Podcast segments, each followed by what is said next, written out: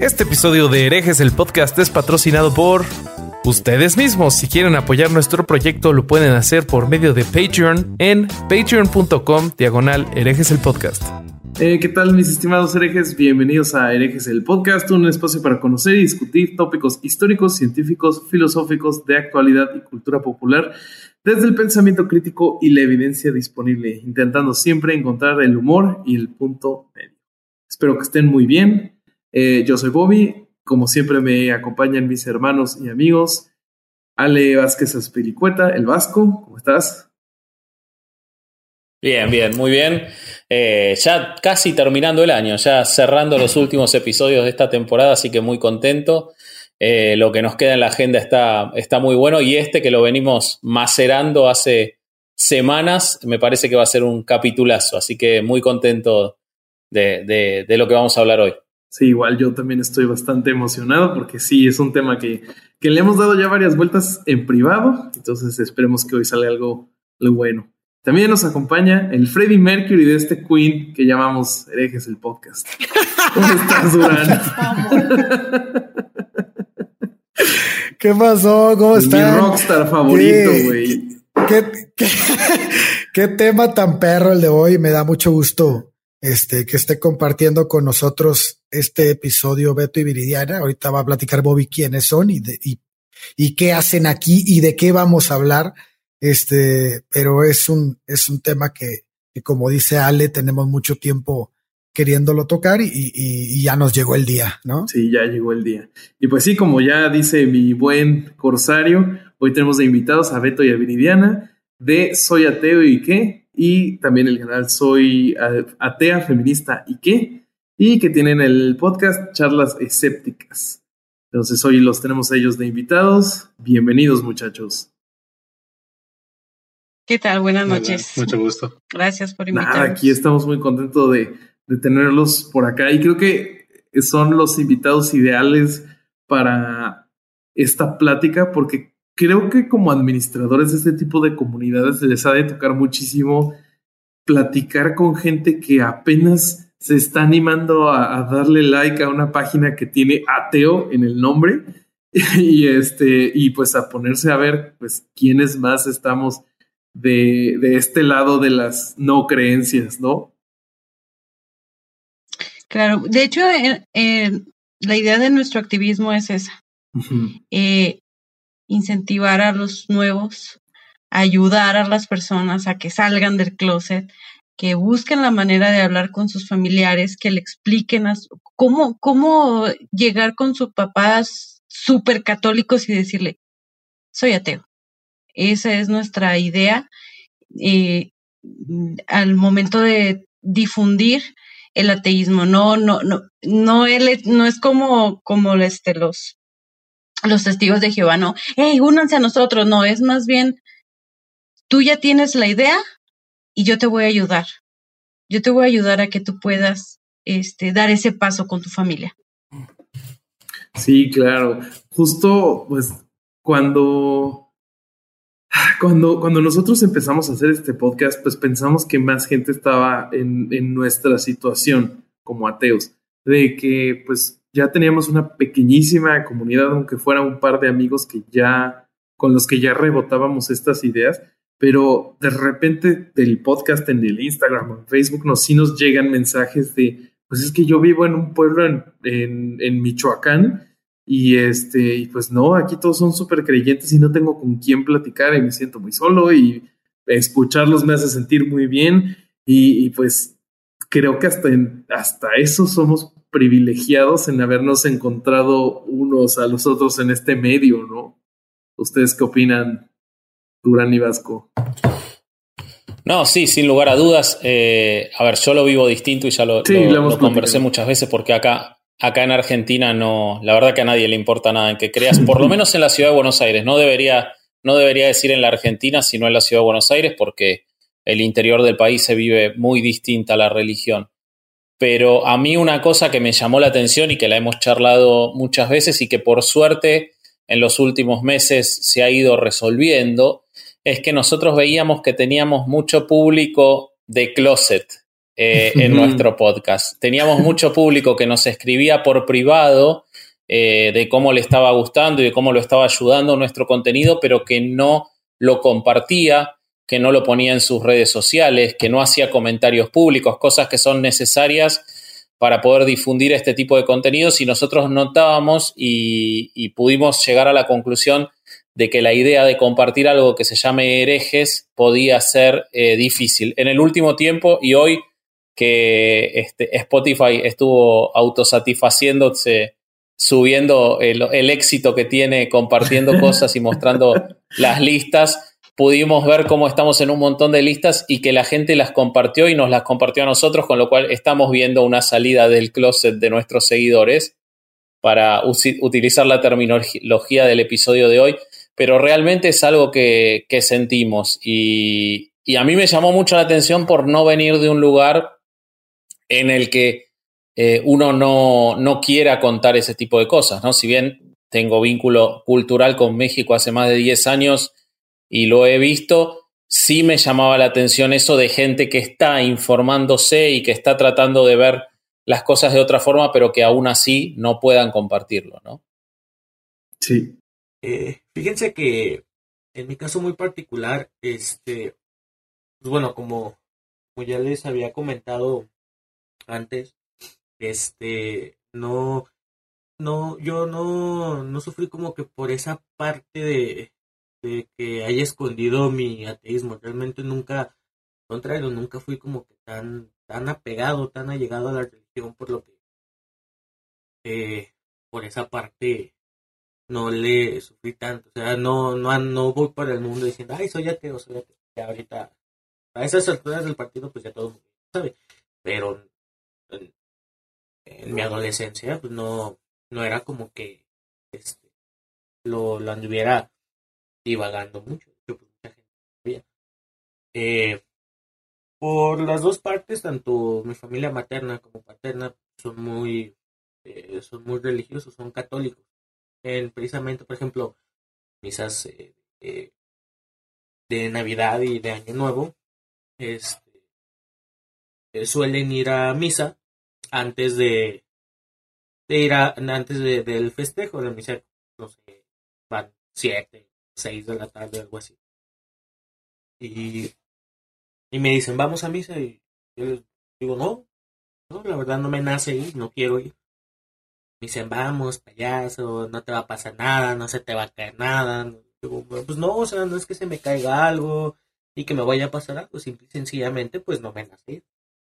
Y sí llega a haber como que un poquito de disgusto por parte de, de tíos principalmente, ay, pinche payaso, porque no quieres ir con nosotros? Es un momento de familia. Así lo crees tú, ¿no? Yo creo que el momento de la familia es aquí en casa. Eh, y yo creo que por esa parte, eh, festejar la Navidad ya más que nada es por los niños, por los pequeños que tenemos en casa, de ver el verles la ilusión, ¿no? De que reciben los obsequios al día siguiente, bueno, en la mañana, el 25, y pues, que les trajeron los regalos, ¿no? Papá, Papá Noel, Santa, ¿no? Este, yo creo que, por esa parte y, y yo también no ando como que eh, diciéndole a, a mis abuelas, por ejemplo, son las que siempre me dicen, ay, que Dios te bendiga, hijo, o ay, estuve rezando por ti, no sé, cosas así, ¿no? Pero pues es mi familia, o sea, son mis abuelas y por esa parte no hago de que, ay, no, abuela, Dios no existe. Soy como que grosero por esa parte. Simplemente pues dejo que me digan y, y ahí sí, o sea, no se me cae nada que me lo digan, ni ni me va a pasar absolutamente nada que me digan, ay, este, recé por ti o que Dios te bendiga. O sea, no. También trato de mantenerme muy al margen por esa parte. Eh, con, con mis tíos realmente no jamás he tocado el tema. Pero pues obviamente por todos los eh, comentarios blasfemos, eh, imágenes y memes que uno comparte en Facebook, pues obviamente cuenta. Y luego, luego se nota el, el, pues el disgusto y, y el rechazo ante esas imágenes, ¿no? Con comentarios, eh, con los simples me enoja o borra eso, cosas así, ¿no? pues bueno, o sea, a final de cuentas, ni me van ni me vienen ni no pueden hacer nada, entonces pues no, no me causa mayor conflicto. En cuanto con mi mamá y con mi papá, pues, siempre han sido como que ellos también muy respetuosos, este, porque digo, yo no me meto con sus creencias, pues ellos no se meten con las mías, o sea, me respetan mucho por esa parte. Y pues cuando hablo con ellos, sí, sí es mucho también de que ah, les pregunto, ah, ¿cómo estás? Ah, no, pues muy bien, gracias a Dios. O sea, yo no hago mayor eh, conflicto por esa parte. Claro. Totalmente. No, pues es, es, que es difícil, ¿no? En, en, en, un país en el que tenemos un 82.9% de católicos que van a la baja, la verdad es que en 1950 teníamos 98.2% y ahorita tenemos 82.9%. Y este, y bueno, pues los ateos ahora somos aproximadamente 4.6% de la población, es muy bajo. Este, pero es, es como, debe ser difícil para, para la gente porque pues ustedes saben, no sé si les ha pasado, Beto y Viridiana, que cuando uno se declara ateo, eh, pierde cierta, este, pues llamémosle como mm, penetración en la, en la, en la, en la sociedad, ¿no? O sea, la gente empieza a excluirte, empiezas a salir de, de ciertos círculos, a veces por convicción y a veces por obligación, porque realmente ya te retiran el habla o imagínate si eres un testigo de Jehová o un este un evangelista, creo que te va un poco peor. Es un poquito más extremistas en ese aspecto, un mormón, pero este, pero el católico también tiene lo suyo. El católico parece como un más pasivo agresivo, ¿no? Es más este, simplemente te dejo. Sí, porque no, no te dicen algo así de, de este tajante de, ah, pues ya te, te, moriste para o cometiste suicidio social como el mormón. Acá te, acá simplemente te excluyen y esa exclusión es, es muy dolorosa y socialmente, este, eh, se refleja mucho lo que es la sociedad mexicana, ¿no? La sociedad católica mexicana. Sí, te, te comento, aparte con la familia, esos pequeños detalles, eh, obviamente yo creo que el 99% de la familia es católica y hasta en comentarios tan pequeños como, pues es que no le invites, de todos modos ella es atea o este, ¿para qué va si es atea? O comentarios así, por ejemplo, eh, pues en todos sus rituales que tienen de eh, bautizo y todo eso, este, siempre me hacen a un lado la familia. Bueno, eso sí me pasa en Argentina. ¿eh? Quiero agregar que yo no siento la discriminación, pero a mí no me han invitado nunca a un bautismo. Si me están escuchando, pueden seguir sin hacerlo. No quiero ir, pero no me están, no me invitan nunca. Yo, yo me entero que los hijos de amigos míos o de conocidos míos los bautizan y a mí no me invitan, ni a mí, ni a Silvia, ni a mis hijos. Pueden seguir sin hacerlo, no me voy a ofender, pero pasa, eso sí pasa. ¿Estás de acuerdo que el ritual religioso no es lo importante en un bautizo? O sea, es como que lo mínimo, o sea, ¿cuántas personas van realmente a la iglesia? Dime. ¿10? ¿20? y, el resto nada más va a la borrachera. Claro. Entonces lo importante ah, es la convivencia. lo importante es la fiesta, así que al fin de cuentas te están haciendo a un lado, simplemente porque eres ateo y eres de la familia. Bueno, sí, pero es, es, una celebración, qué sé yo, yo te entiendo lo que decís y me parece una estupidez, pero también me parece una estupidez bautizar a un chico, con lo cual entiendo que no me, no me estén invitando. Pero sí pasa, sí pasa porque es verdad lo que vos decís, es una reunión social y estás dejando afuera a alguien de una reunión social porque no cree en el mismo, en el mismo ritual. Eso sí. Es donde está la discriminación. No, y la discriminación yo también la veo en los temas de conversación, ¿no? Por ejemplo, si tú quieres tocar, estamos hablando del núcleo familiar, ¿no? Si tu familia es católica y tú eres el único ateo, Eh, bueno, lo que, lo que yo veo es que si hay temas religiosos se pueden tocar, pero tú no puedes tocar temas ateos. O sea, eso, es así. A ver, explícame eso, explícame eso. Sí, sí, por ejemplo, si, si este, si la mamá o el papá quieren hablar sobre algún, lo que escucharon en misa, en un chat de familia, se puede hablar perfectamente de, la, de, la, de la humilía, se puede hablar perfectamente del español ese que, que, el niño español que ahora quieren hacer santo, se puede ah, hablar de Juan Pablo II, se puede hablar de lo que quieras. Pero si tú como ateo o como pensador crítico quisieras hablar sobre qué opinan de, de las acciones de la Madre Teresa de Calcuta, arde Troya. Ah, o, si quieres hablar sobre un tema ideológico que tenga, eh, que tenga aspectos o tintes eh, no religiosos o antirreligiosos o antiteístas, este, no lo puedes hacer. Pero te tienes que tragar toda la homilía. O sea, esto es así, ¿no? Te, voy a pasar un live hack, güey. Sígueles la corriente, pero habla, habla, habla desde la postura, este, ¿cómo se llama? Eh, la, más ah, literal. Entonces hablas de sí, claro, y estoy súper de acuerdo. Y también estoy de acuerdo en que puede uno golpear a su esclavo siempre y cuando no lo mates. Entonces, si yo no mato a mi esclavo a golpes, entonces no tengo por qué ir a la cárcel ni por qué pagarle a nadie. o sea, los corres por derecha. Claro. siempre, siempre hay un pasaje de la, de la Biblia horrible, como el de, las cartas a Timoteo de que no le permito a la mujer hablar ni enseñar. Ya con eso le ganas el debate a la mitad de los creyentes, porque la mitad son no, Pero, pero ojo, ojo.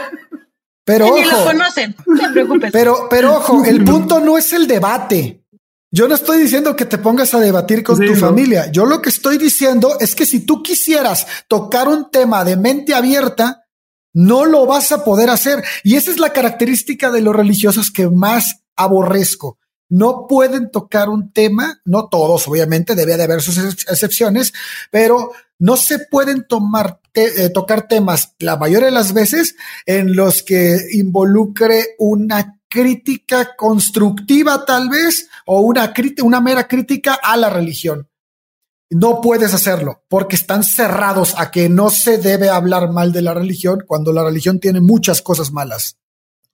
Muchísimas. Sí, aparte es como es como un interés, una discriminación disfrazada en interés. Te preguntan, ¿no? Oye, ¿y cómo es esto? ¿Y cómo es aquello? ¿Y ustedes cómo hacen? Y yo así como, pues soy una persona normal, simplemente no creo en tu Dios, no voy a la iglesia, pero soy una persona normal, o sea, ¿cómo, cómo que cómo hago tal o cual cosa, no? y, y terminan por dejar de escucharte o ignorarte o así como tratar de debatirte, pero de una manera agresiva. Así. No, pero es que tú seguramente este, no tienes valores o cosas así, ¿no? Entonces. Ah, sí, esa es la típica. Hasta pelea. ¿Y ustedes una vez un compañero del trabajo me preguntó si los ateos festejábamos los cumpleaños. Y como que. o sea, pues que crees que soy una. Los que no festejan los cumpleaños son los testigos de Jehová. Claro. Exacto. Pero así un compañero de trabajo ultracatólico, así me preguntó, ¿y tú celebras tu cumpleaños? Pues sí, no tiene nada que ver con religión. Ultracatólico y bastante ignorante también, ¿no? Digamos las dos cosas. que, en, el 90% en general van asociadas. son, el matrimonio perfecto. Porque Viridiana decía algo que es verdad, que cuando los cristianos en general, eh, los religiosos en general no conocen la Biblia. Yo le quería preguntar a Beto y a, Viridiana, que están en, un intercambio más permanente con, con gente que, que vive estas cosas, ¿Cómo definirían ustedes la existencia de este closet ateo? ¿Qué les implica a esa gente que está dentro de ese closet en su vida diaria? ¿Qué les cuentan a ustedes que no pueden hacer, que no pueden hablar, que no pueden mostrar, que no pueden decir? En lo familiar, en lo laboral, en lo social. Es más como el miedo al rechazo. Y es lo que hemos visto mucho, porque sí, nos, nos han llegado muchísimos mensajes así preguntando, oye, es que ¿cómo le digo a mi familia que soy ateo y eso? Y sí tienen mucho miedo a ser rechazados por su familia, por amigos. Este, y por eso la, analogía con el closet es perfecta, porque sí hay mucho, mucho rechazo, porque algunos sí nos han dicho, es que le dije a mis papás que soy ateo y ya me corrieron de la casa. Madres. Wow. Sí, sí nos han dicho varias veces, ya me corrieron de la casa, o este, mi novio ya me dejó, mi novia este, me cortó, este, mis amigos me dejaron de hablar. Y sí, sí es fuerte para muchas personas. No a todos, obviamente hay algunos que dicen, ¿sabes que ¿Para qué le das importancia a eso? Bueno, depende de tu contexto, ¿no? Como por ejemplo el último mensaje que nos llegó eh, de una persona preguntándonos cómo hacer porque él, él o ella no quería casarse, ¿era? Una chica. A una chica. Ella no quería casarse por la iglesia. Y el novio le dijo, yo sí quiero casarme por la iglesia y si me amas, tienes que hacerlo. Entonces ella nos preguntaba y nos decía a nosotros, díganme de qué forma puedo decirle a él que yo no quiero hacer ese tipo de rituales o ese tipo de, de, de, este, de cultura que yo no estoy acostumbrada, no me gusta. Eh, él sabe perfectamente que soy atea, pero aún así me, me comentó así, si me amas, Tienes que irte a mi iglesia y casarte por la iglesia conmigo. Así. O sea, el chantaje. y es que tú nada más estás enojada con Dios. Así. Eh, sí, y casi cada mes recibimos por lo menos uno, un mensaje de ese tipo. Pero fíjate que eso es, eso está cañón, pero también el, el, el, el punto de la, del, de el rechazo de cuando tu única fuente de amistades, de relaciones públicas, de, de todo esto, es tu congregación o tu, o tu religión. Por ejemplo, los testigos de Jehová están súper unidos. Entonces, si tú te sales de ese círculo, este, te cierran las puertas y te están insistiendo, y hay unos que están insistiendo. Yo, tengo una persona, bueno, tenemos una persona que nos manda mensajes que dice, es que, es que todos los días me escriben, todos los días me llegan mensajes, todo, y me los enseña los mensajes y son todos manipuladores, todas son manipulaciones, absolutamente todas como la que mencionas. Sí, y, hay muchos casos como eh, jovencitos diciéndonos, tengo 15, tengo 13, tengo 18, mi mamá me obliga a ir a la iglesia, este, no sé cómo decirle a mis padres que ya no quiero ir a la iglesia, que no me interesa, trato de, mm, de que mi mamá lea otros versículos de la Biblia, qué sé yo. ¿Cómo le hago para hablar con ellos y cómo les, cómo les explico que yo no creo en ese Dios y que para mí hay, a lo mejor todavía estoy en duda? Entonces, lo que nosotros tratamos de hacer es la verdad es que los mensajes nos explayamos así, mira, tienes que poner este puntos a tu favor y decirle qué es lo que está pasando por tu mente, habla con ella, pero normalmente siempre es, pero es que es muy cerrada, es que no me va a entender, es que no sé qué decir porque realmente hay unos que hasta ya a decir, es que me pueden hasta golpear, o sea, sus padres todavía les pegan por decir cosas así, ay, ¿cómo crees? No, eres ateo y un golpe, ¿no?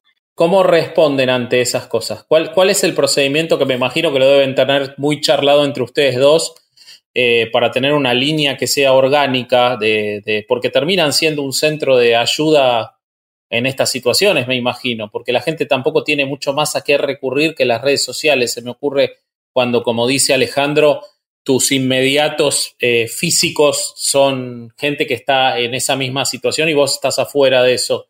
¿Cómo, responden y qué, qué, devolución tienen ante, ante la respuesta de ustedes si les cuentan si, algún resultado? ¿Qué, ¿Qué, ocurre? ¿Cómo es la interacción? Eh, pues depende. De, siempre les pedimos que nos den más información de cómo fue, qué, o qué es lo que quieren decir. Depende también de la edad. Eh, si son muy jóvenes, primero, a ver, analízalo. ¿Realmente es necesario que les digas? ¿Cómo crees que va a reaccionar tu familia? ¿Qué tan creyentes son? ¿Qué tan este, apegados son? Este, si ya son un poco más grandes, sí les damos más, este, no sé, 18 años, 17 son. Sí, ¿sabes qué? Pues si estás de acuerdo, si estás ya decidido, ok, adelante. Em, siempre le decimos, primero prepárate porque te van a cuestionar mucho, pero bastante. Te van a cuestionar, te van a criticar, te van a atacar. Entonces, primero prepárate, eh, ten argumentos, estudia para que sepas cómo responderles. eh, digo, si son muy jóvenes, eh, piénsalo antes de, que te metas en problemas de gratis. Porque a nosotros nos pasó, yo le dije a mi mamá que soy ateo a los 13 años y sí reaccionó muy mal. Ok. Este, ¿Cómo fue eso? Me interesa, eso se los iba a preguntar a los cuatro, dado que yo no, yo dije que era ateo y, me respondieron nosotros también, o sea, fue una conversación bastante fácil en mi casa. Pero ¿cómo, cómo, este, cómo fue, eh, me, me, interesa eso, creo que está buenísimo para el público. ¿Cómo fue tu experiencia, Beto? Porque quizás eso tiene que ver con, con llevar adelante después todo esto para que a otros no les pase lo mismo? Que, ¿Cuál era tu entorno? ¿Cómo lo, cómo lo resolviste? Porque 13 años es chico. Sí, de, hecho, precisamente esa es de una de las principales razones por las que soy ateo y qué. Eh, yo vengo de una familia muy católica. De hecho, estudié en el mismo colegio católico donde estudiaron mi, mamá y, mis tíos. Entonces, aunque no son de ir a misa cada domingo, sí son muy, este, muy devotos de, de la Virgen, de San Judas Tadeo y van a, los, todos los rosarios, cuando se muere algún familiar o vecino, y todo eso, sí son. Y mi abuelita sí es muy de gracias a Dios y, y ve con cuidado, ve con Dios y cosas por el estilo. mi mamá tiene su negocio y la primera venta del día se persigna 20 veces, ya sabes.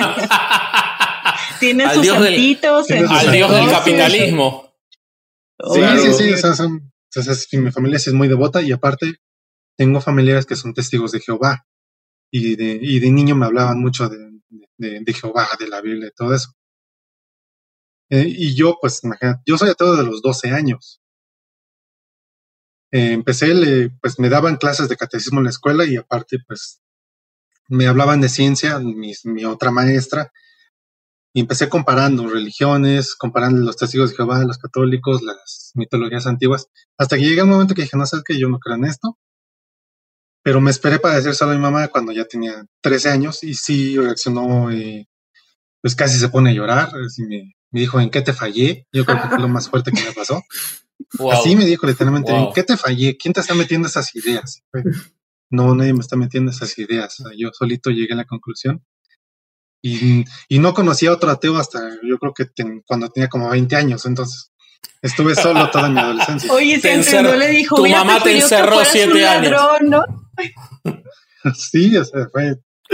Pero aparte, este aparte me da un chorro de risa que, que, siempre te, siempre te dicen, este, ¿quién te está diciendo eso? ¿Quién te, quién te hizo pensar así? Como si sí, sí, eh, al, ateísmo no, no te manipulan para llegar como al catolicismo, güey. O sea, eh, más bien es al revés, güey. Sí, sí, claro. Y, este, lo ideal sería decirles, es Dios. Es Dios el que me mete estas Ahora imagínate que se casó con una atea. No, hombre. bueno, después les contamos.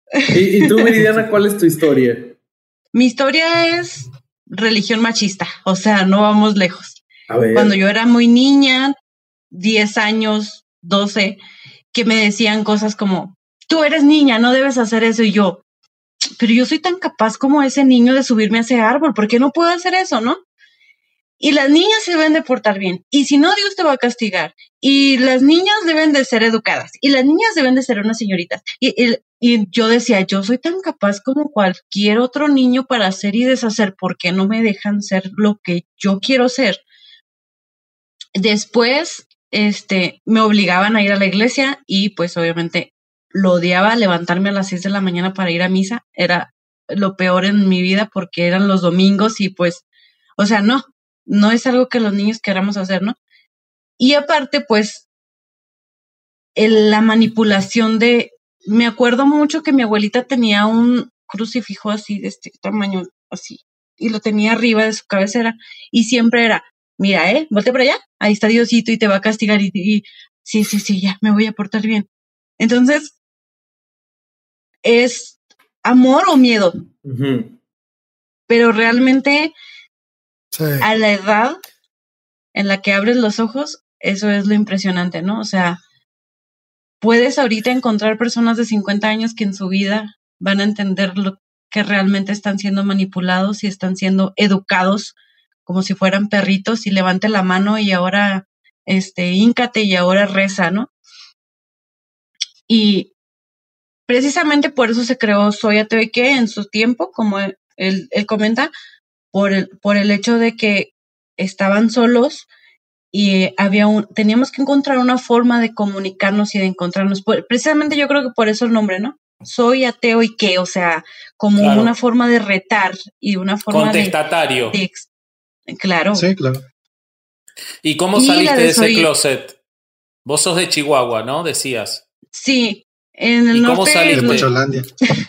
en el norte son machistas y muy, muy cristianos y lo que tú quieras, pero yo creo que lo mío fue muy, muy paulatino, o sea, realmente yo no, no me declaré atea abiertamente, yo desde los 13, 14 años fui así como un paulatino y de repente empecé a, no sé, a comentar cosas, a publicar cosas, a decir cosas y mi familia así como que, esta está medio rarita, ¿no? Así, esta no salió rarita.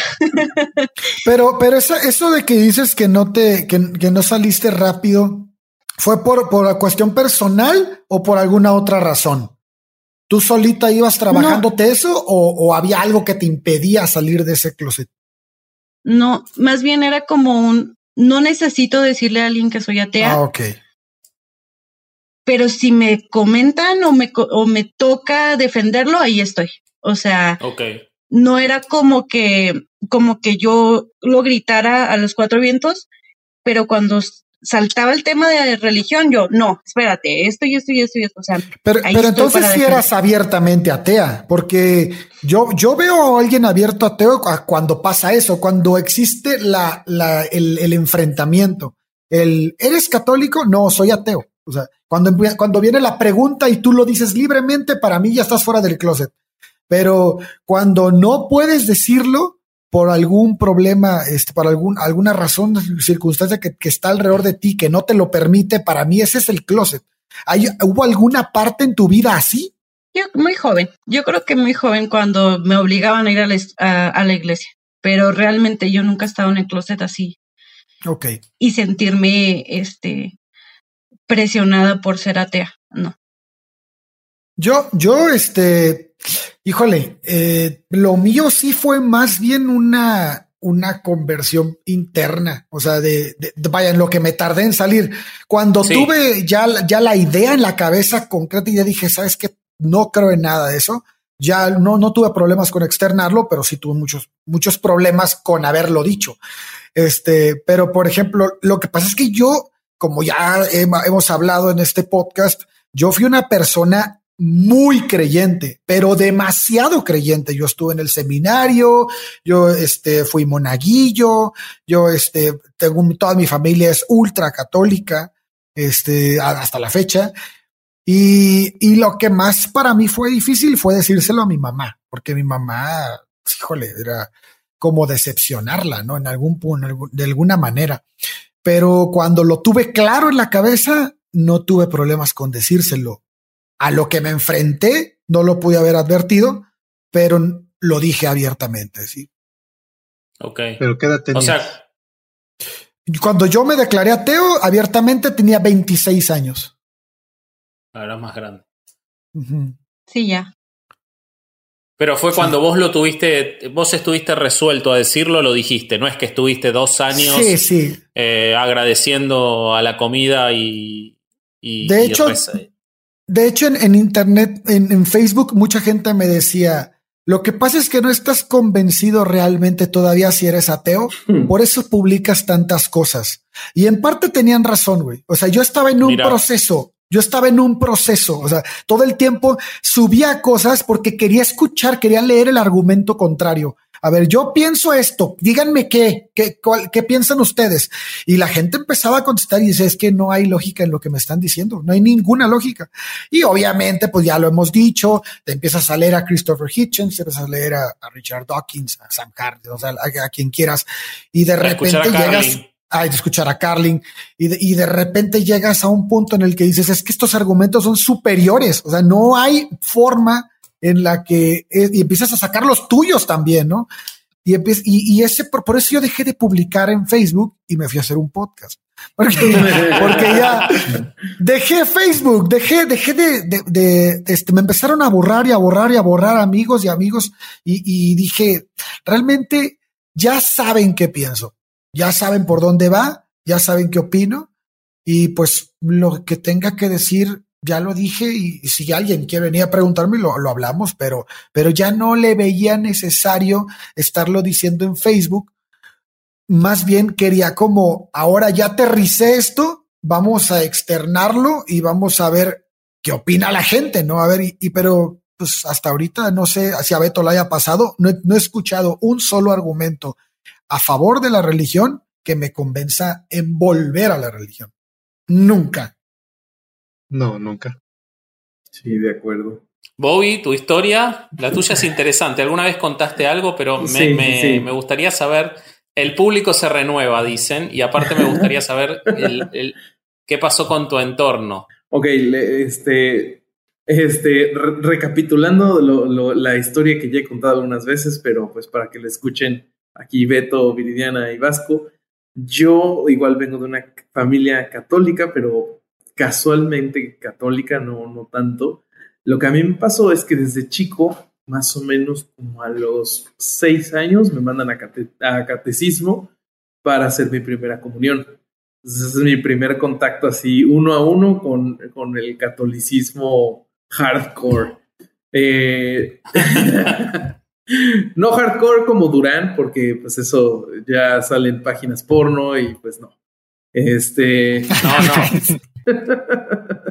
es que Durán iba a un seminario raro en el que había un cura y compartían una cama. Era otro tipo de seminario, era, era diferente. Pero no, no es el caso. No es Se llamaba Marcial. no le recuerdes porque ya ni le habla, dice. ya no me quiere hablar, no me contesta las llamadas. y este. Entonces, y, después de eso fui eh, a, más o menos como a los 12, 13 años. Empiezo a ir a un grupo como de Boy Scouts, pero católicos, que se llama Escuadrón. Y la pasaba bien, y, pero sí, sí te iban metiendo ahí religión de, de a poquito. Ya después me voy a la prepa y, y ahí tomé algunas clases de, de filosofía por, y, y, con lo que aprendí ahí me empecé a dar cuenta de que todo esto era una patraña. Y entre eso y clases de literatura en donde me enseñaron sobre la Biblia y el Ramayana y no me acuerdo qué otro texto este, de, estas, de la religión, de las religiones como literatura y no como una verdad absoluta. Entonces, entre eso, esos fueron los como lo, que empezó a mover mi cabeza para decir, ah, como que esto no, no me está, no, no suma. Y desde ese momento yo recuerdo que lo que empezaba a hacer yo es que tal vez en misa ya no está, cuando, cuando, sí, cuando iba en escuadrón me ponía hasta adelante y me agarraba de las manos de los demás y cantaba las canciones, cuando ya no me empezó a hacer sentido lo que me habían contado, empecé a estar hasta atrás en la misa, ya no hacía las oraciones, y, así poquito a poquito empecé a como yo creo que a retar el sistema, por lo menos dentro de mi cabeza. Me decía, pues decía, bueno, pues no he ido a confesarme y no ha pasado nada. No he tomado la comunión y no ha pasado nada. Pero como que se quedó eso ahí dormido. Hasta que ya en la universidad tomo más clases de filosofía y entre eso y pláticas con, con amigos que ya estaban más avanzados en el, en el, tema del ateísmo, pues me termino de convencer hace unos cuantos años de que, pues sí, no, no tiene sentido, no soy, no, no estoy suscrito a ninguna religión, al contrario, no creo que exista ninguno de los dioses que proponen las religiones, por lo tanto soy ateo. En esta conversión, pues no le decía a nadie, estoy dudando, soy agnóstico, simplemente me mantenía alejado hasta que cuando por fin lo acepté, sí fui y le dije a mi novia, ¿sabes qué? Soy ateo. Porque con ella sentía, por el vínculo que tenemos, sentía como esta responsabilidad de decirle lo que yo realmente pensaba. Y, y estuvo muy cagado porque me dijo, este, ha de ser una vida muy vacía eso.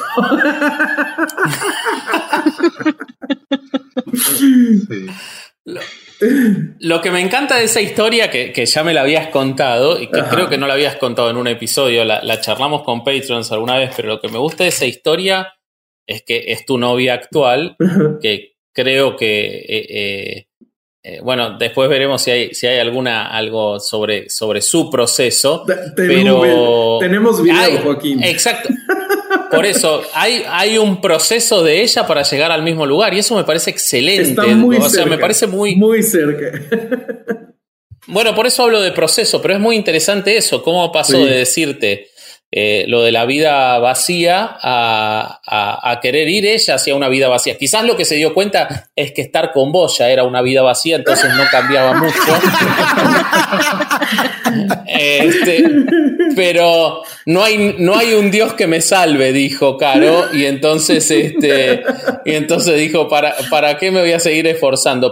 ¿Por dónde empiezo?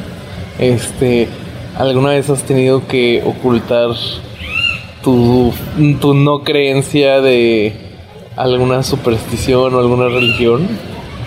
Sí, sobre todo, eh, creo que, sobre todo dando clases, yo doy clases en primer semestre en universidad y tengo alumnos de todas las religiones, o sea, tengo alumnos judíos, cristianos, católicos, este, y hay veces que tengo que dejar que alumnos falten por fiestas judías y coordinar también con las fiestas católicas y todo.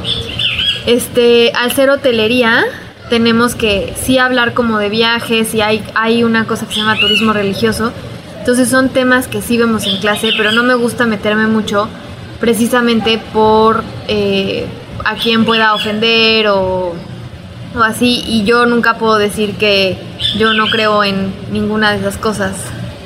Este, Mm, también, por ejemplo, yo trabajo en un hotel y también en el hotel pues también tengo, tengo tanto clientes como de todo tipo de hoteles como huéspedes que son de todas las religiones. Entonces una vez me tocó que tenía una consultoría para un hotel en San Miguel y los dueños del hotel, era un hotel boutique, y los dueños del hotel tenían un oratorio para esto en todo el lobby y en todos los lados había santos, cristos, o sea, estaban por todas partes.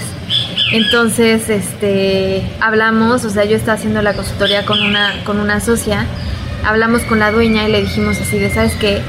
O sea, de verdad, el oratorio se tiene que ir, o sea, creo que para que generes más ingresos, que por eso nos estás contratando, sería bueno que el oratorio se volviera un spa. Y el spa sí te va a dejar dinero, y en cuanto nos dijo que el oratorio no se movía y que los cristos y los santos no se iban a ir, le tuvimos que decir que no podíamos trabajar con ella. Entonces perdimos la consultoría este, por eso, porque realmente ellos estaban en su casa y, no se podía convertir en hotel, porque en un hotel verdaderamente no puede haber ningún tipo de, de cosas religiosas. Sí sé que en muchos hoteles antes había Biblias, pero ya no, ya no se puede poner eso. ¿Ya no hay Biblias en los hoteles? No.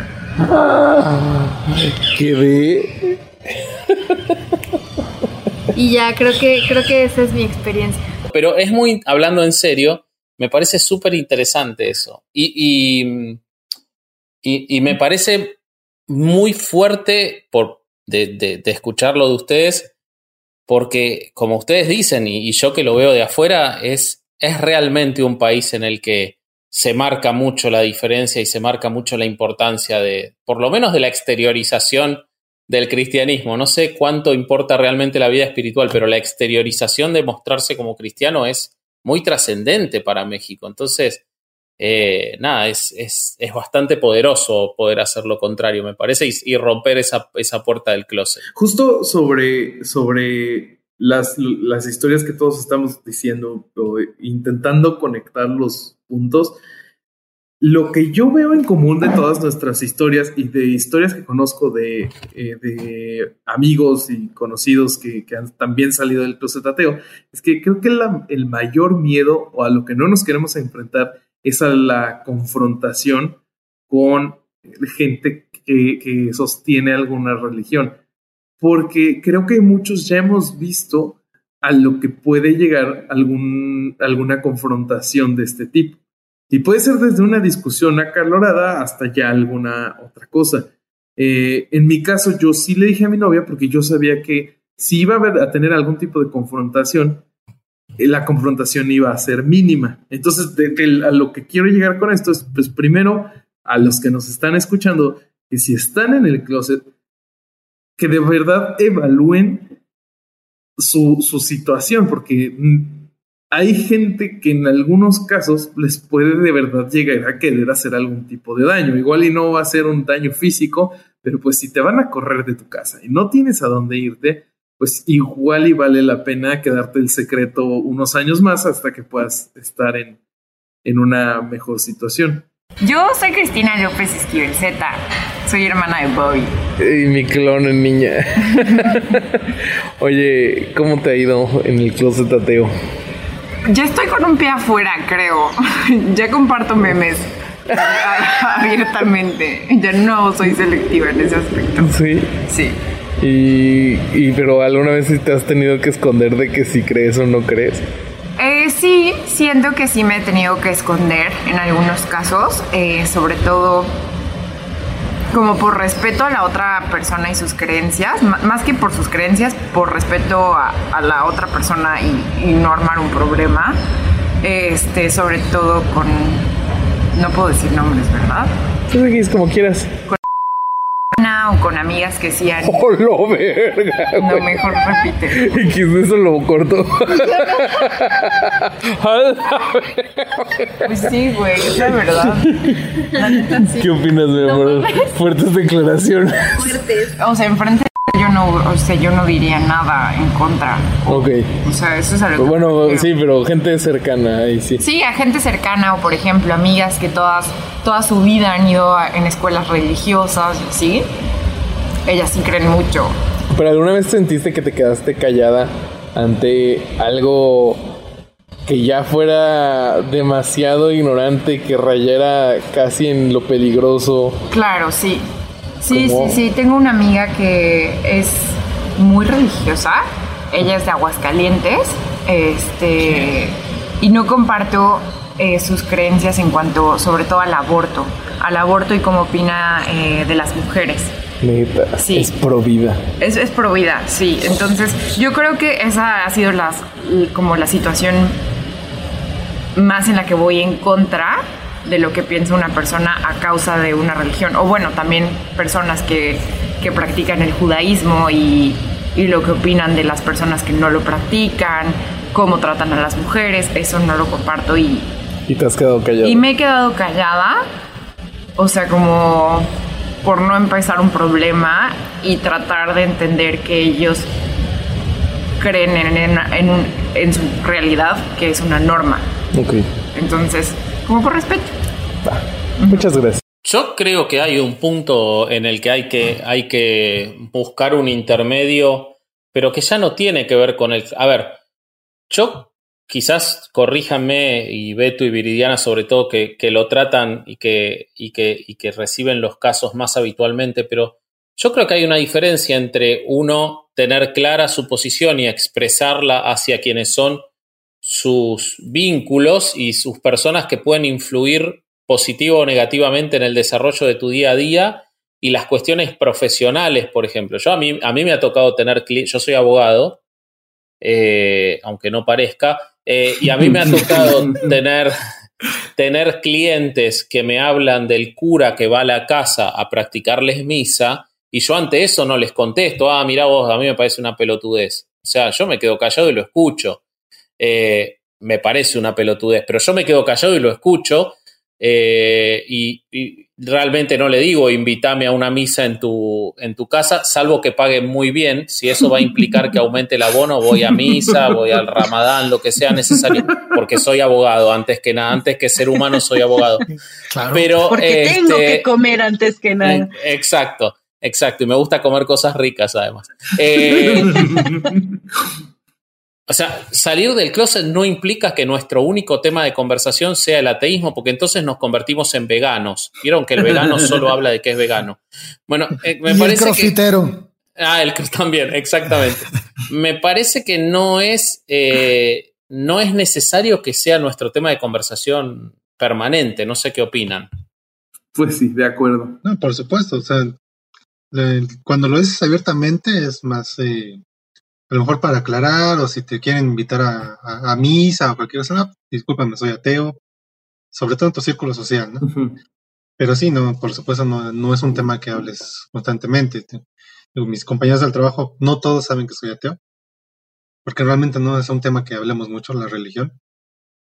Pero sí es así como que, ah, es que vamos a hacer la misa de la Virgen de Guadalupe. Ah, no, no, gracias. Yo, yo no soy católico, muchas veces les digo, a veces para evitar conflictos.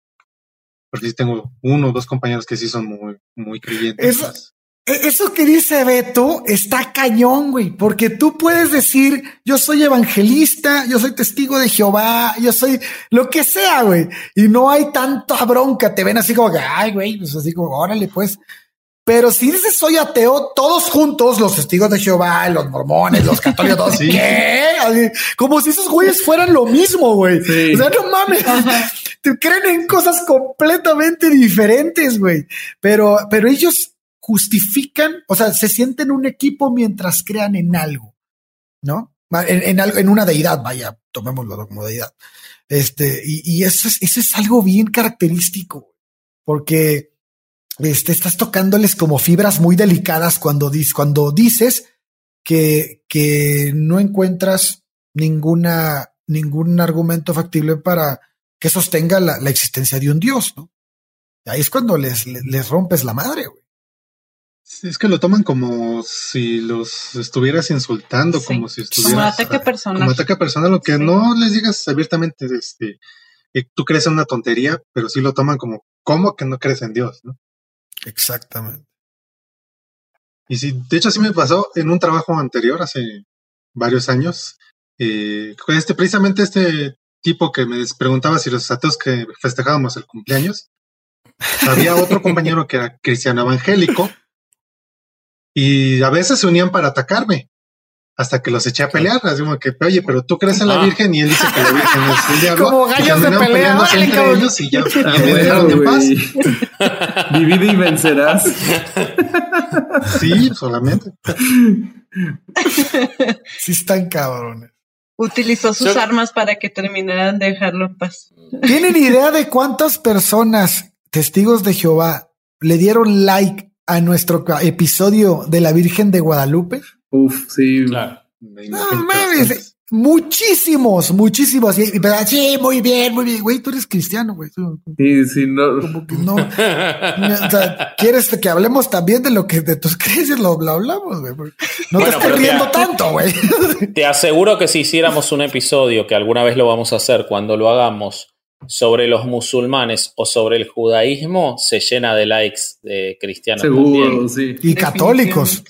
También, y de católicos. Y, eh. los, y, yo cuando, cuando eh, leía un poco para el episodio de hoy, repasaba los datos de los países que son todos musulmanes, en los cuales eh, está condenado con, con pena de muerte ser ateo, que son 13 todavía en el mundo, y, ahí hay un closet ateo absolutamente justificado. De hecho, si, yo voy, si yo voy al Mundial de Qatar, me llevo, me llevo una cruz por las dudas, ¿no? Este, Llévate una de cada religión, güey. claro, por si claro, te la pones, gachín. una estrella de David por las dudas no llevo, prefiero no llevar. No, Pero, pero algo, algo muy gracioso sobre eso, o muy patético, como quieran verlo, es que muchas veces los católicos utilizan esos argumentos de decir, eh, en los países musulmanes te matan por ser, por decir lo que estás diciendo, como diciéndote, che, qué suerte que tenés que acá podés decir que somos ateos porque nosotros decidimos hoy que no te mata, hace, andate a 200 años en América o 300 que estaba la Inquisición, ¿no? Hoy, entonces ellos te dicen, pensá lo que estás diciendo, porque, porque, si estuvieras en un si estuvieras en un país árabe te estarían matando. Bueno, vos no me matás porque no podés, pero si podés me excluís socialmente, me dificultas el trabajo. Eh, acá hay lugares donde, acá hay, eh, si bien, digamos, eh, socialmente no existe una persecución religiosa para nada, ni un... Sí hay clubes muy de élite acá en Buenos Aires en los que si no estás bautizado y con tu confirmación no te puedes asociar, por ejemplo. Entonces, sí existe eso. Oye, Ale, pero ahorita que dijiste eso, güey, me acordé, no nada más, fíjate cómo los argumentos están bien mal, güey. Por ejemplo, ese que dices de allá te matan, eh, aquí somos a toda madre. Eh, también, también utilizan el de no, pero la Inquisición no mató a tantos. No mames, porque he matado a uno, güey. O sea, ¿de qué estás hablando, güey? Esos son los argumentos, güey. Esos son los argumentos de, de, los creyentes cuando tratan de defender los hechos más oscuros de su religión, güey. Cuando tú hablas de eso es, bueno, no, mataron tanto, los nazis mataron más. Sí, cabrón, los nazis estuvieron con la religión católica todo el tiempo. No, ahí, ahí, ahí, ahí otro argumento. No, no, no, no. Es, es, increíble. Para mí, esta transición de ser católica toda mi vida a empezar a ver que realmente no soy católica ni creyente, pues sí, fue diferentes cosas. Fue muy fácil dejar de ir a misa y confesarme, comulgar, etcétera. Y es algo que no tengo problema en decirlo a mis amigos ni me siento incómoda. Siempre he sido una persona que o vas a hacer las cosas bien o para qué las haces. Y yo veía a mis amigas, por poner un ejemplo, que iban a confesarse un domingo, el próximo domingo se iban a confesar acerca de lo mismo y realmente pues ahí nada más estás cumpliendo la confesión nada más por comulgar, ¿no? O sea, y nunca me gustó la hipocresía. En su momento conocí y aprendí muchísimo la religión y me di cuenta que la mayoría de las personas no hacen las cosas bien y no conocen realmente la religión que profesan. Y solo llevan la banderita de hacer las cosas bien y al final termina siendo un círculo vicioso de hipocresía y culpabilidad, ¿verdad? Y en mi caso fue un camino largo quitarme esa culpabilidad que conlleva ser creyente y conocer realmente tu religión. Y hasta la fecha es muy difícil tener que justificarme con mis amigos creyentes, como si por ser ateo automáticamente fueras una mala persona o estás confundida en la vida, estás confundida en la vida, perdón. Eh, la más dolorosa para mí fue que cómo puedo no creer cuando ya conocí el amor de Dios. Entonces, eh, para mí, ahora el amor está en mí misma y en las personas que me rodean, en mis amigos, mi familia. Y realmente, pues eso me brinda mucha alegría y paz. Y cuando le digo eso a mis amigos, sí es un shock para ellos porque yo era muy religiosa en su momento y creo que les cuesta mucho trabajo comprender que alguien que no crea en Dios ni siga sus preceptos pueda estar feliz. A ver, yo, yo les tengo una pregunta sobre el, el closet ateo. Cuando, hicieron sus respectivas salidas, ¿cuál es el argumento? Y bueno, para, para Vasco sería, este, pues no desde su salida, sino desde que definió su nacimiento. Vasco nació ateo. Él, como él nació ateo. No, no, yo fui muy, yo fui muy ateos, güey. Todos ah, eso sí, eso, sí. eso sí, eso sí. Bueno, eh, ¿cuáles, ¿cuáles son los argumentos eh, para defender la religión que, más escucharon en esa salida del closet. ¿Quién te creó? los apuntes. Eh, entonces, ¿cómo estamos aquí? ¿Quién creó el mundo? Eh, entonces, ¿crecen? ¿No crecen nada? ¿O crecen en el diablo? ah, crecen en el diablo, güey. ¿Qué vas a ir al infierno? Lo más común es... Digo, yo estaba muy joven y siempre, pero sí. Sí, sí me tocó como que más en mi familia, ¿no? Entonces, entonces ¿por qué estás aquí? ¿Quién te creó? ¿Quién creó el mundo? Yo conté una historia Déjame te cuento una historia. Yo conté una historia de una señora que conocí de toda la vida.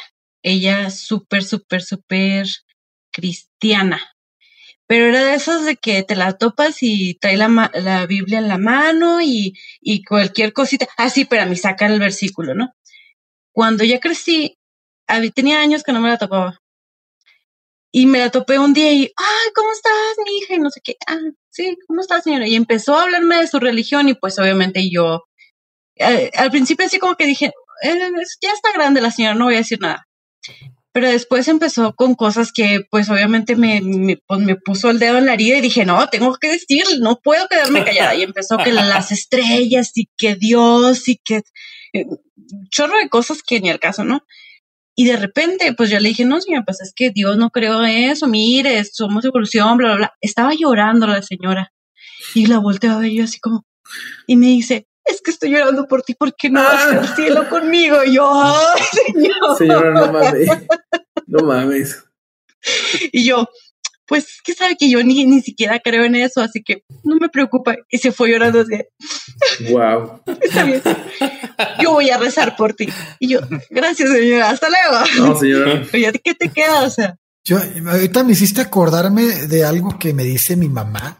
Y bueno, que me decía mi mamá cuando yo empezaba a este, a tener así como tintas ateos y, y me empezaba a platicar lo que, lo que se me ocurría. Me decía mi mamá, no, es solo un proceso, es, es solo una etapa. Al rato vas a regresar a ser católico. Es solo una etapa. Hasta la fecha me lo dice. Más que ya como casi no hay algo como que se está convenciendo de que la etapa ya se alargó mucho, pero pero, pero, para eso, eso tiene algo muy interesante con algo que decía Beto o, eh, o Viridiana, no me acuerdo quién lo dijo, de, de, cómo está ajustado hablar de closet. Eso es algo que muy comúnmente se le decía, y no sé si hay gente que lo sigue diciendo, a los homosexuales cuando salían del closet, que es solo una etapa, que porque están confundidos, que están... Eh, es, eh, hay un punto muy fuerte en ese descreimiento desde la ignorancia, es decir, existe un estándar en el que estamos bien y todo lo demás está mal y si vos estás en el lado que no, que no cumple el estándar, claramente estás equivocado o estás confundido o no viste toda la película completa. Es, es interesante eso. Este, cómo, se toca. a mí me lo decía mi papá. Eso de, solo es una etapa. Pero, tío, pues yo era un adolescente. Solo es una etapa. Ahorita ya lo convencí, ya, ya se está haciendo ateo, pero Hmm. Ah, ah, mira. Ah, bien, eso es interesante. Sí, sí, empezó este. Eh, digo, la parte religiosa es la de mi mamá. mi papá es mucho más. Eh, pues, eh, como que no le importa tanto, ¿no? Pero sí fue platicando, porque al principio dijo, pues solamente es una etapa, está chavo, no pasa nada, un rato regresa. Pero ya después platicando conmigo, le, le explica la evolución y cosas por el estilo ya lo convencí, él, él ahora ya cree en la evolución. Y luego le presté algunos de mis libros este, de, de Rius, de este, Fernando Vallejo, de, cual para uno de Bertrand Russell, y como que ya, a lo mejor no es abiertamente ateo, pero sí ya, ya reniega de la religión. y, luego, luego tiene una hermana este, muy cristiana, y cuando ha llegado a, este, a visitar, pues, este, o me habla por teléfono, me dice, ven, a ver, peleate con tu tía, porque ella es muy, cristiana y tú explícale para que vea. Como si fuera su gallito, ¿no? yo soy su gallito de pelea para, para refutarle la Biblia y todo eso. Bueno, pero es una señal de respeto porque ve que vos estás más preparado en un camino que él está haciendo. Me parece que está buenísimo eso. Y, y, y, atando, y atando eso y, y, este, a mí me interesaría que, nos cuenten los cuatro que pasaron por ese proceso, ¿qué le diría? Bobby ya dijo algunas cosas, pero eh, Bobby dijo como los, las precauciones para, para no ponerse en un problema, pero yo, yo, preguntaría cuáles serían los consejos que ustedes le darían eh, a quien está en ese proceso para seguir adelante en ese proceso, para enfrentarlo, porque obviamente estar adentro de cualquier closet es un padecimiento. ¿Qué, qué, ¿Qué le dirían? Porque nosotros tenemos mucha gente que particularmente escucha estos episodios porque necesita esa ayuda. ¿Cuál sería el consejo, la recomendación para quien necesita eh, seguir adelante y terminar ese proceso de salir de este closet? Pues mira, yo desde mi punto, o yo, yo hablando desde mi, desde mi experiencia o como fue mi proceso, yo tuve una familia muy católica, mi abuela, mis tíos y mi mamá no tanto, pero mi papá era ateo mi papá es ateo, mm, ¿cómo decirlo? Como un ateo pasivo. O sea, a él no, no me hables de Dios, pero pues tampoco creo ni me interesa ni, o sea, es así como... Ateo en modo avión. Sí. Ajá, o sea, pero al momento de inculcar la ciencia, la educación, cultura, o sea, no se, no se centra tanto como algunas familias en llevarlos directamente a la religión. Entonces, yo, yo lo que, lo que podría decirte como mujer a mujer es simplemente ve cómo te trata la religión. ¿Qué eres tú en la religión como mujer? O sea, y de ahí, de ahí ve, este, marcando tus ideas, porque realmente las mujeres somos, yo creo que las más discriminadas dentro de, dentro de la religión. Y aún así, bueno, en casi todo. Son las más utilizadas. Y las que más la defienden. Y las que más lo defienden, las que más, las que más lo, lo inculcan a sus hijos, ¿no? Porque es la, la mamá la que lleva a los hijos a la iglesia. Entonces, mi consejo es de mujer a mujer, o sea, de verdad. Piensa tantito cómo te trata la religión, este, en qué, en qué punto te tiene la religión. Debes de ser sumisa, abre la Biblia, léela, de verdad hay muchos versículos demasiado machistas que, que si de verdad los conocieran, porque a mí me ha tocado debatir con testigos de Jehová que vienen aquí a la casa, les digo, a ver, ¿conoces tal versículo? No, pero es que mm, la religión me dice que yo tengo que ser. No, es que no. Abre la Biblia y lee no, no lo que te dicen. O sea, abre tu mente.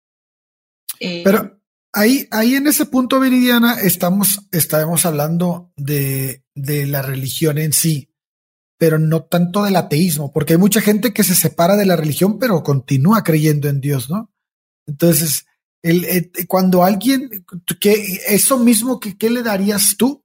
De ¿Por qué una persona, el qué le recomendarías o qué, o qué beneficios le daría a una persona no creer en Dios? No, la pregunta sería, teniendo en cuenta que es todo lo que vos estás diciendo sobre eh, la cuestión eh, de, la mujer y la religión es absolutamente apropiada, pero ¿podría una mujer responderte a eso? Bueno, yo me alejo de toda la Biblia, para mí toda la Biblia es una mentira, pero no estoy tan segura de qué hacer con Dios. O sea, ¿qué hago con esta, eh, este sentimiento que sigo teniendo hacia que sí existe un Dios, pese a que me doy cuenta que todo lo que me dijeron de Dios es una mentira. O te lo cambio.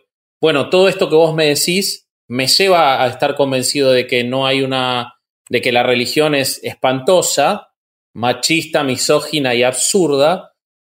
Y la verdad que si esto es Dios, la verdad que yo tampoco creo en Dios. Pero, ¿qué, qué le decís a esa persona para que dé ese paso? De, está bien, me separo de la religión. Pero ¿cómo hago para decirle a mi mamá que me llevó a misa o, o cómo termino este ciclo para liberarme de esta atadura religiosa, ¿no? Esa sería, o, de esta atadura de creencias, ¿no? ¿Cómo, cómo termino sí, ese claro, Porque, sí, porque sale, salen de la religión y pueden hacerla a un lado, pero siguen creyendo en algún tipo de Dios o se hacen una idea de, de algún Dios. O en los horóscopos.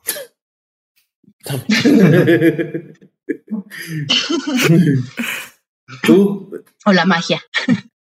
¿No? Sí, este, pues yo creo que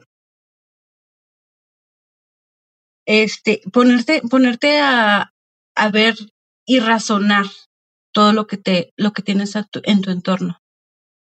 Este, yo creo que muchas veces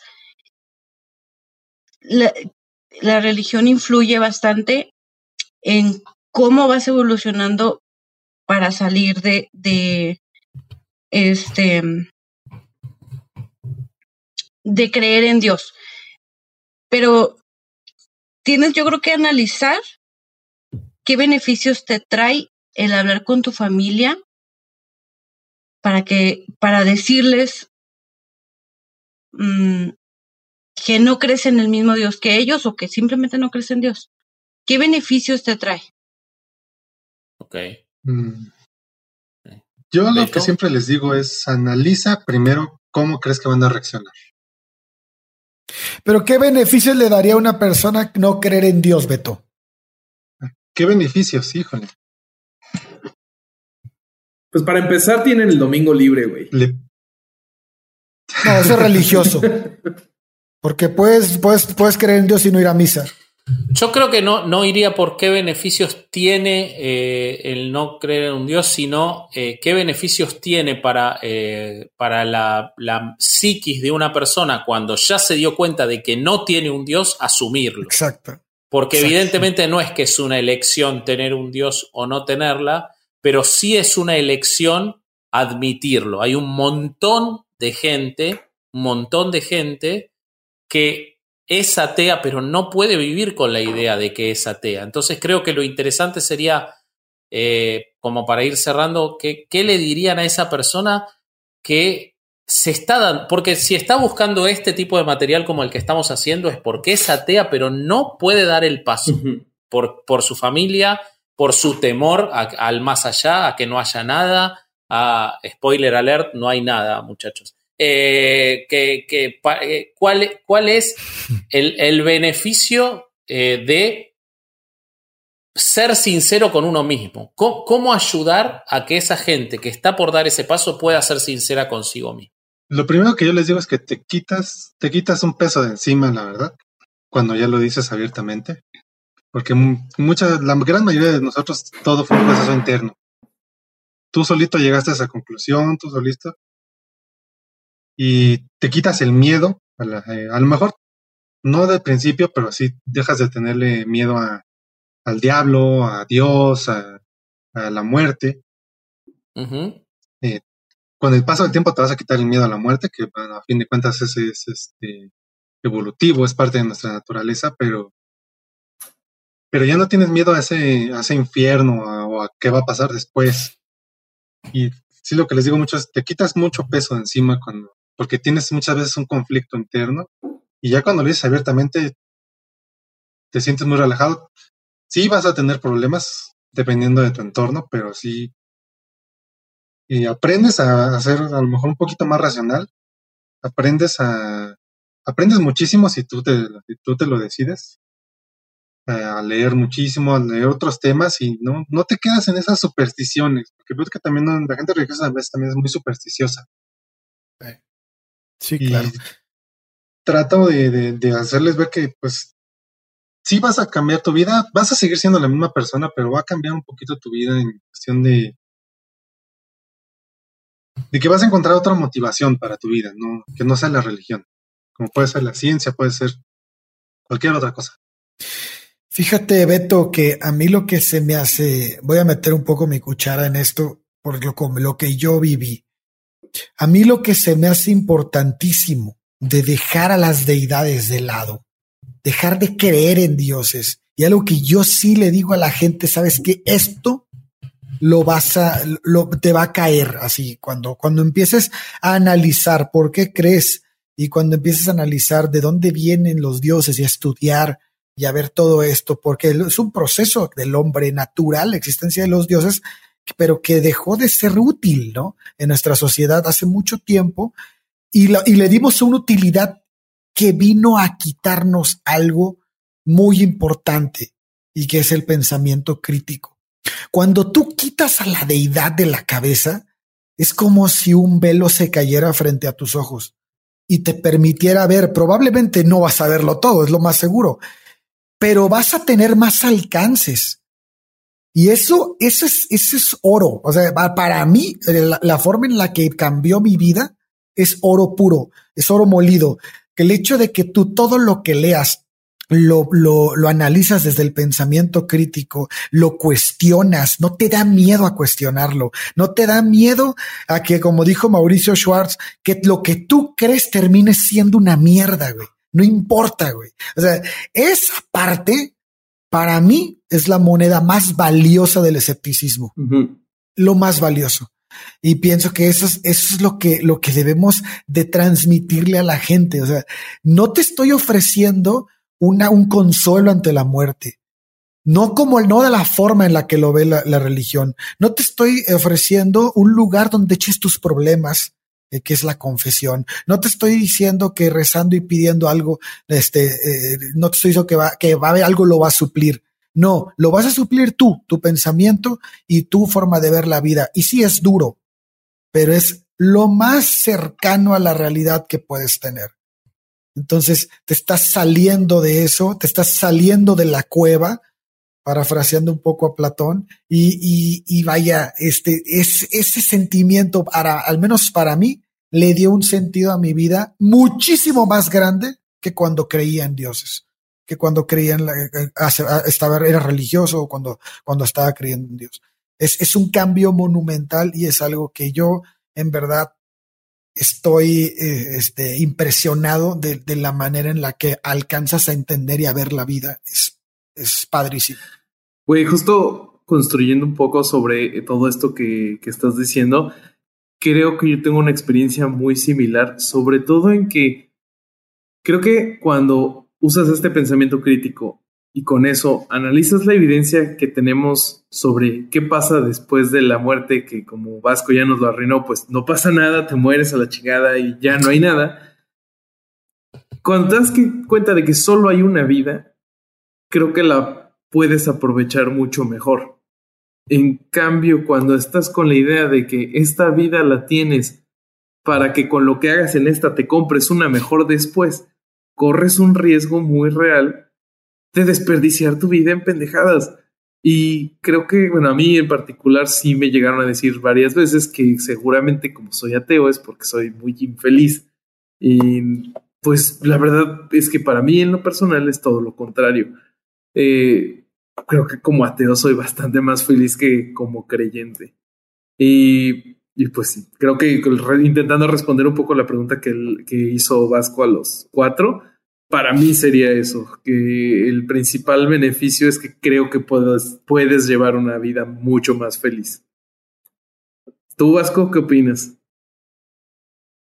No, la verdad, eh, a ver, yo, yo sí, sí, en, el, en mi proceso de, de declararme ateo, definitivamente me liberó de un montón de cosas y me sacó peso enorme de encima. Eh, sí pasé por un proceso de un temor a la muerte terrible por, por dejar de creer. O sea, yo sí creo que me sostuve creyente mucho. Yo me hice, me di cuenta de que era ateo a los 17 años, o sí, 17 años, con lo cual, eh, y, no tuve ninguna crisis, pero sí esa, la del temor a la muerte, y después sí pasé a, entender las cosas como Bobby, como tenemos todo esto y esto es un milagro de, eh, eh, increíble de, la naturaleza y de la biología y de, lo que sea. Y sí me he sacado un peso encima al, no creer más en deidades, tanto social como, como, como un peso real de, los hombros, de no tener que estar más pensando en cumplir con, con una cosa que es tan absurda y tan ridícula, porque además las religiones le han puesto a los dioses características de lo peor de los humanos. Entonces, eh, al, poder no tener que cumplir, a ver, cualquier humano estándar pediría menos que lo que piden los dioses que inventaron las religiones. Entonces, liberarte de la carga de tener que cumplir con ese dios egoísta, eh, eh, egocéntrico, ególatra e inseguro, es, este, es maravilloso. Yo creo que quien tiene esa idea o quien tiene esa duda o quien ya tiene esa convicción pero no logra liberarse, tiene que pensar en el dominio de su propia vida que se termina de obtener cuando te alejas de la religión, ah, de la creencia. Sí, claro. Buenísimo. Yo creo que es muy aplaudible el hecho de que una persona como dice Ale, que él era muy religioso y poco a poco ahí fue. Porque como ya lo comenté antes, puedes encontrar personas de 50, 60, 80 años y jamás van a cambiar su forma de pensar. O sea, se quedan estancados y se quedan con la idea que les vendieron y hasta la defienden y se mueren por ellas y viven por esa idea. Yo creo que es muy, muy aplaudible que de verdad, a la edad que sea, la edad que tengas, 20, 30, 40, 10, 8, pero que abras tu mente, que te preguntes, que cuestiones, que investigues. Yo hay veces que escucho personas de 30, 40 años diciendo, este, es que la Virgen, ¿no? En la historia de la Virgen. O, em, no sé, alguna historia, y digo, ¿en serio tienes 30 y 40 años y no te has puesto ni siquiera a cuestionar un poquito, un poquito esa historia que te dijeron? O sea, ¿por qué te la sigues tragando? Y toda te la tragas. O sea, ¿por qué? Entonces es muy, muy, muy aplaudible, de verdad, que a la edad que tengas, te cuestiones, metas ese escepticismo y ese pensamiento crítico, como dices, para analizar y ver que realmente como dices, es que ahorita soy ateo y soy más feliz. Pues los, los católicos son felices a su manera, pero realmente te están vendiendo un producto y eres un cliente más. O sea, y ahorita Así es. ya ves, están perdiendo clientes y ahí andan tratando de buscar la forma de, de volver a conseguir clientes porque están perdiendo clientes. Y aún así somos minoría. Bueno, muchachos, pues entonces esa fue nuestra plática. Este, ojalá que en, en las redes nos, nos comenten todos qué opinan. Recuerden, háganlo con seguridad. Si es que eh, no han salido del closet, mándenos mensaje directo y evítense problemas. Eh, este, Beto y Viridiana, ¿cómo los puede encontrar nuestra queridísima audiencia en redes? Eh, Facebook, Twitter, Instagram, YouTube, como Soy Ateo y qué. soy Atea Feminista y qué, y en Spotify como Charlas Escépticas. Buenísimo, pues ya lo saben, los que estén viendo en YouTube, chequen aquí abajo en la descripción, bueno, en ambas plataformas va a estar aquí abajo en la descripción todos los links a las redes. Este, muchachos, ¿tenemos algún aviso? Yo quiero pedir a todos eh, quienes nos están escuchando que por favor, sabemos que tenemos eh, una audiencia en un crecimiento permanente, síganos en Instagram. Síganos en Instagram que ahí construimos el intercambio uno a uno y mientras más seamos, más rico es. Eh, síganos en Instagram, síganos en Facebook, pongan like en YouTube y comenten, comenten, hablen, todo lo contestamos, pero mientras más se haga verbal esto, más rico es y más nos permite producir mayores contenidos. Recomiéndennos, háblennos, escriban, pregunten digan lo que no les gusta, no, no tenemos problemas de ego y lo aceptamos y, lo charlamos. Este, salvo Alejandro, Alejandro es insoportable, a él no le digan nada. Pero los demás, este, sí, este, soy el único que contesta Instagram. Eh, y no, la Virgen Bobby contesta siempre. No ah, la Virgen Bobby, la Virgen Bobby. Eh, así que bueno, nada, yo quería eso. Y, nada, nos quedan dos episodios antes de terminar la temporada y después de este que van a ser espectaculares. Así que bueno, sigamos, sigamos adelante y, sigan sumándose. Eh, buenísimo, sí, de acuerdo. Igual, si tienen ganas de platicar con alguno de nosotros en específico, nos pueden encontrar en nuestras redes personales, que también están aquí abajo en la descripción. Eh, igual denle like al capítulo, suscríbanse en YouTube, nos ayuda muchísimo. Si tienen ganas de hacer una aportación económica, lo pueden hacer por medio del Patreon. Y listo. Eh, una última cosa. Este fue otro domingo de no ir a misa y escuchar herejes el podcast. ¿De qué te ríes, puñetas? Que la tenés que leer todavía, boludo.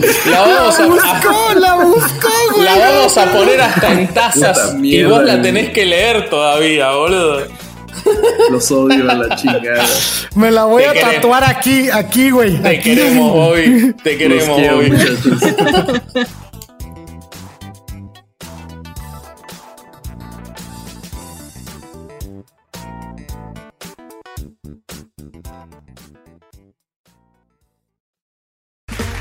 Okay, round two. Name something that's not boring. A laundry? Ooh, a book club. Computer solitaire, huh? Ah, oh, sorry, we were looking for Chumba Casino. That's right. ChumbaCasino.com has over 100 casino style games. Join today and play for free for your chance to redeem some serious prizes. ChumbaCasino.com. No purchase necessary. Full prohibited by law. 18 plus terms and conditions apply. See website for details.